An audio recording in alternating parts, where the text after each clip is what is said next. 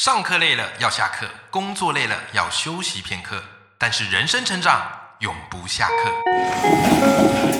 嗨，欢迎来到 Life 不下课，我是欧阳立中，每天陪你学习练功，一起玩出你我的理想生活。 Hello，各位听众朋友，大家好，我是王立忠，欢迎收听 Live 不下课，每天一集不下课，别人休息你上进，累积你的复利成长。那么我们今天斜杠通识课呢，非常非常的特别，因为我邀请到一位我非常佩服，同时也是我的好朋友黄大米。黄大米他最近出了一本新书，叫做《可以强悍，也可以示弱》。各位你知道吗？最近我脸书啊，频频这被这本书啊刷，好刷这个脸书，为什么呢？因为好多人看了都好有共鸣，纷纷在上面分享。那当然，这本书在一开始我就已经买来看了，我非常非常喜欢。因为大米目前这个是第三本书啊，那他前面几本哈不不管是说若你委屈自己，好任谁都可以刻薄你，好以及这个第二本书好功劳只有你记得，老板谢过都忘了，好这几本我都有买来看。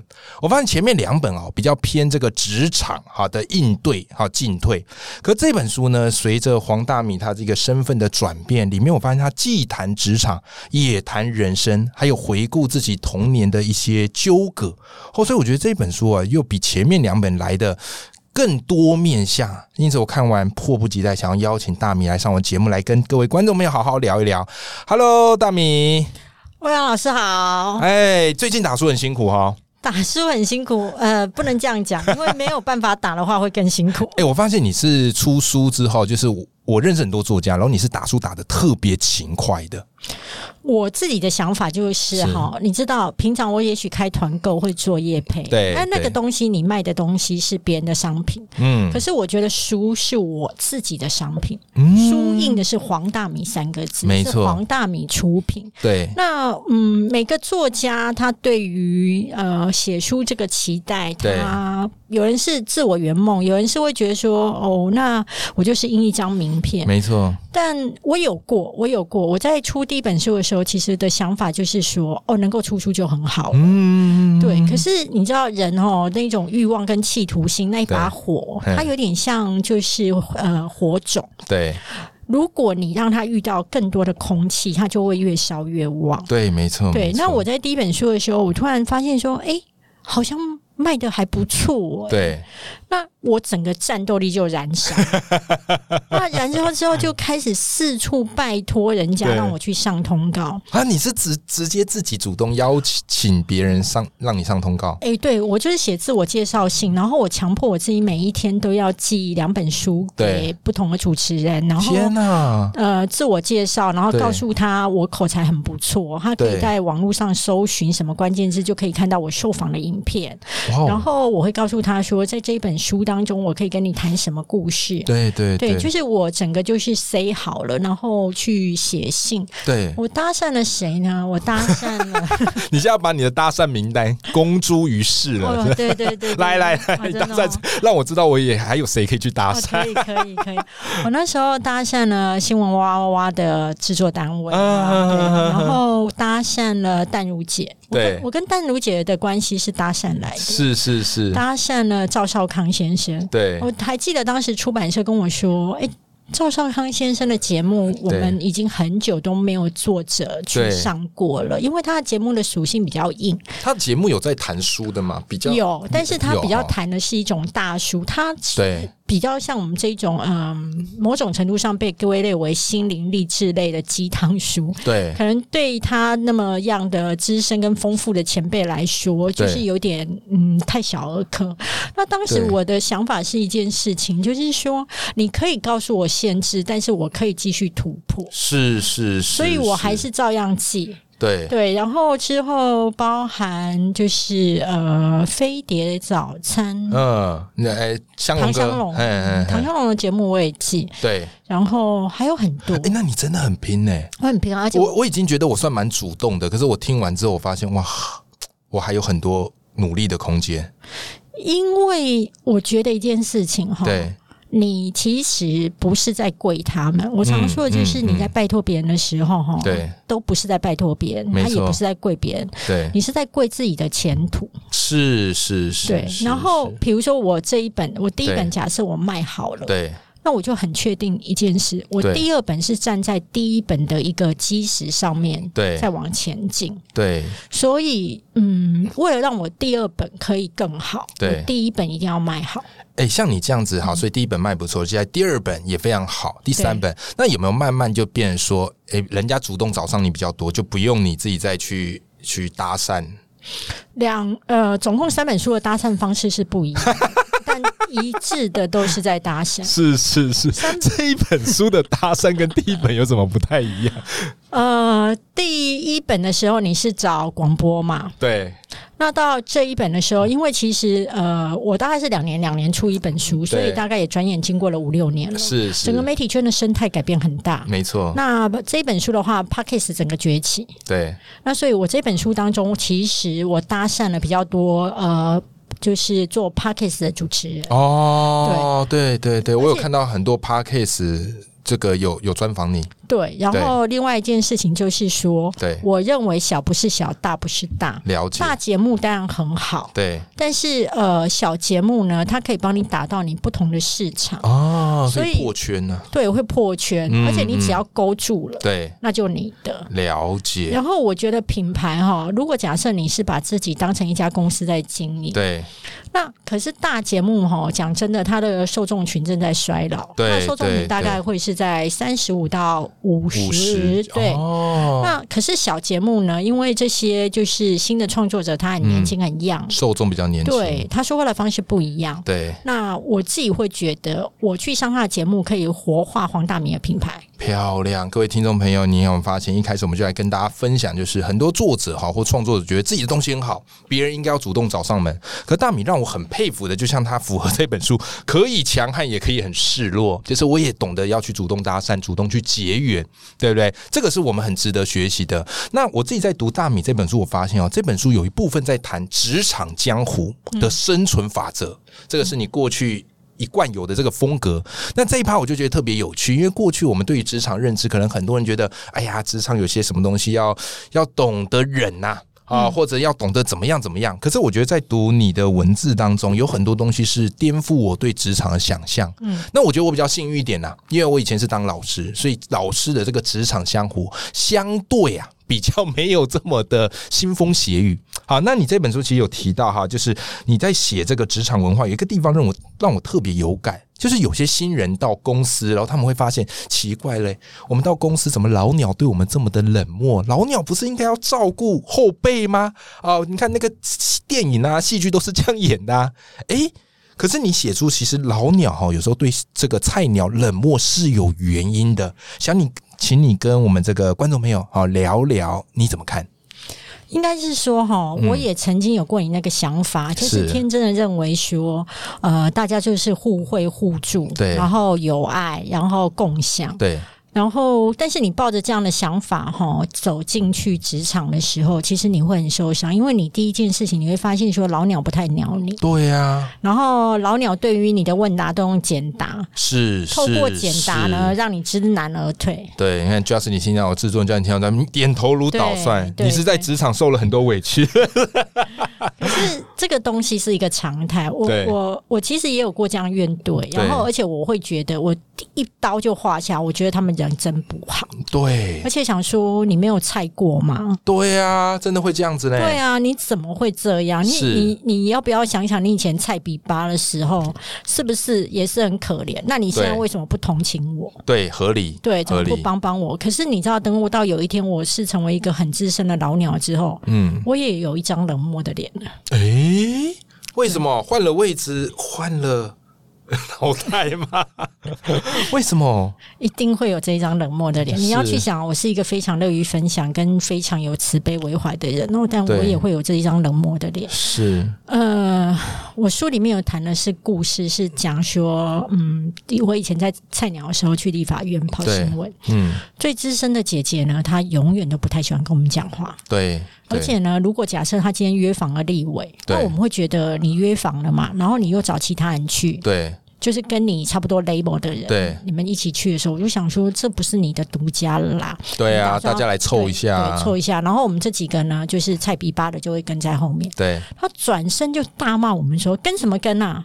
这是我约的、欸，怎样？你们现在跑新闻这么简单吗？我约好之后你们就来跟哦，那怎样？薪水是不是要给我？哦，自己约好不好？对，跑新闻哪有这么简单？然后我们就会吓到，然后就只会觉得对不起，然后我们就是转身想说，对，干嘛那么凶啊？嗯，那我们就不要让我们跟，就不要让我们跟啊。就是我们有很多么么，但是我们很少见到自己。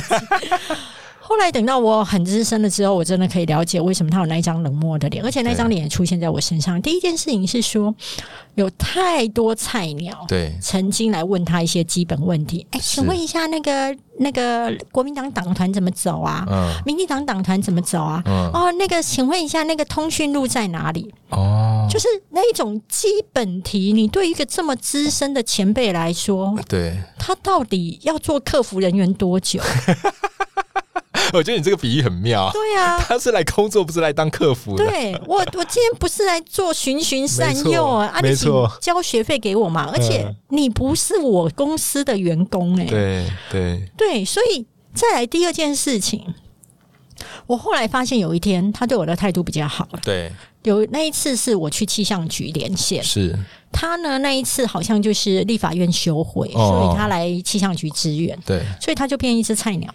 对。他突然就跟我 说：“哎呀，哎欸，你也在这啊？嗯、啊，他们几点会出来讲啊？”嗯、我就说：“哦，整点的时候就会出来说，那你可以在那边先等一下什么。”他就突然会跟跟我聊天了，嗯，然后我突然发现一件事，就是说他不是对你冷漠，对，他是不知道你会不会活下来哦。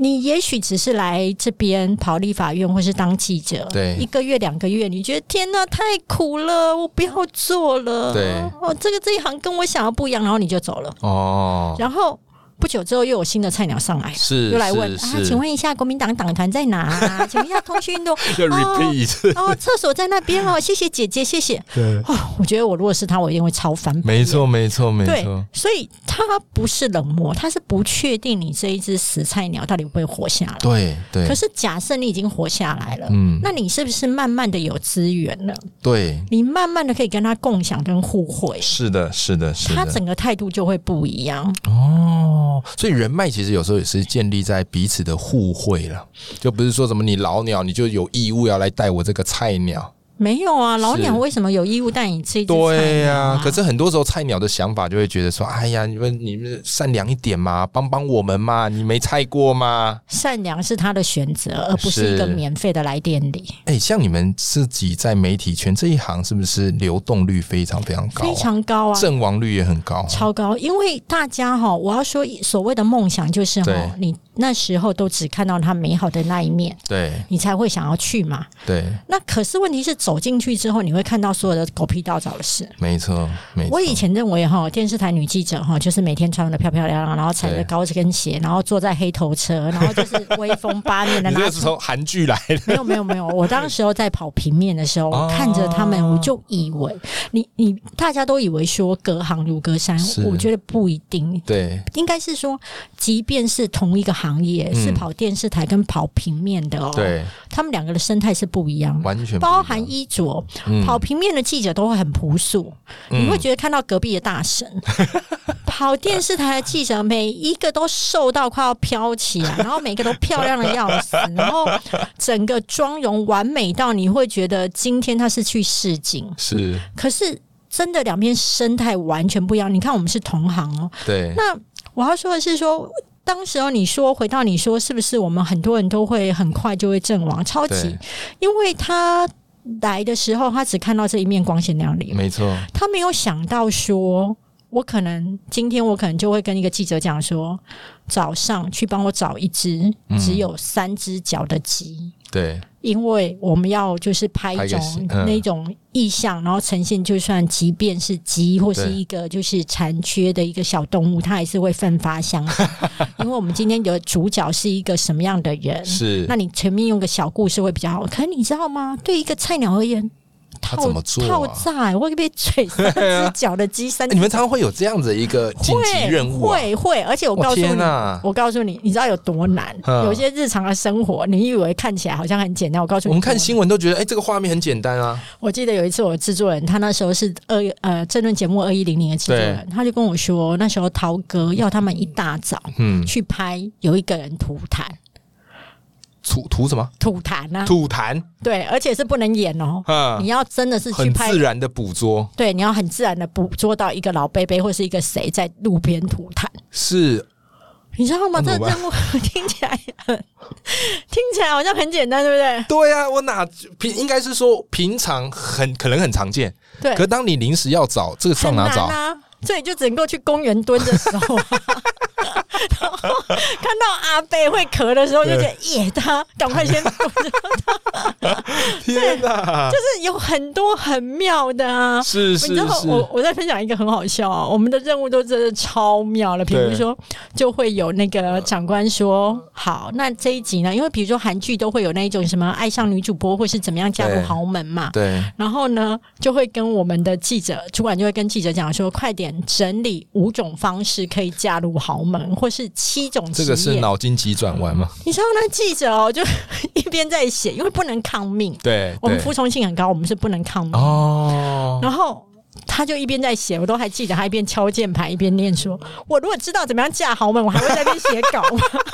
我自己就嫁豪门去了。对，还要在那边听你那边啰里吧 嗦，所以各位听众朋友，你听到哈，刚刚这个大米跟大家聊到就是菜鸟的心情啊啦、 真对的对对，然后以及我们要怎么应对。那当然啦，哈，如果你很顺利的啊，这个熬过菜鸟期，那接下来对你可能就会升主管，没错那，可能就哇，这个主管我呼风唤雨啊。啊、我再也不是当初那个菜鸟啦，我媳妇熬成婆啦。可是没想到啊，其实主管也有面对到不同的一个挑战跟难题。像你书里就提到一点，我觉得很有趣哦，因为我们自己在当老师的时候，常常我们都会说，哎呀，这个老师啊，为什么再不多补一些正式老师？对不对？啊为什么要把那个员额给扣住？怎么每次找这个代理，然后常常要换，对吧？那其实，在公司行号也有类似的状况。好，像你就有提到说，哎，公司行号常会有人力不足、好短缺的部分。那照大家一般的逻辑就是，那就补人呐、啊！我是公司主管，我赶快要人呐、多一点人，人多好办事啊。可是在你书里特别提醒到，如果你是担任公司主管职，要补人的时候，请三思。为什么呢？对啊。第一个是说哈，嗯嗯，公司哈，它有组织文化，嗯，然没错后。呃，你进去，如果你今天是一个新的空降主管，对你还没有那么了解公司的组织文化的时候，你疯狂的主补人，你有一天你会想杀了你自己，因哎为公司有淡旺季，哦，当旺季的时候，你很想补人，是而且你会觉得我来了，对，然后呢，我要改变整个公司的业绩什么的，你没对啊有作为，对不对？雄心壮志。对你真的高估了你自己。嗯嗯当公司嗯淡季的时候，就是没有业务量。然后你人还在，你人还在，哇哦，然后大家就会人力检讨。对那人力检讨的时候有几种做法？对第一，他就是呃，你塞其他事情给他。对，可是呢，我告诉你，你塞给属下其他事情，然后属下很会给你脸色看，嗯他会跟你说。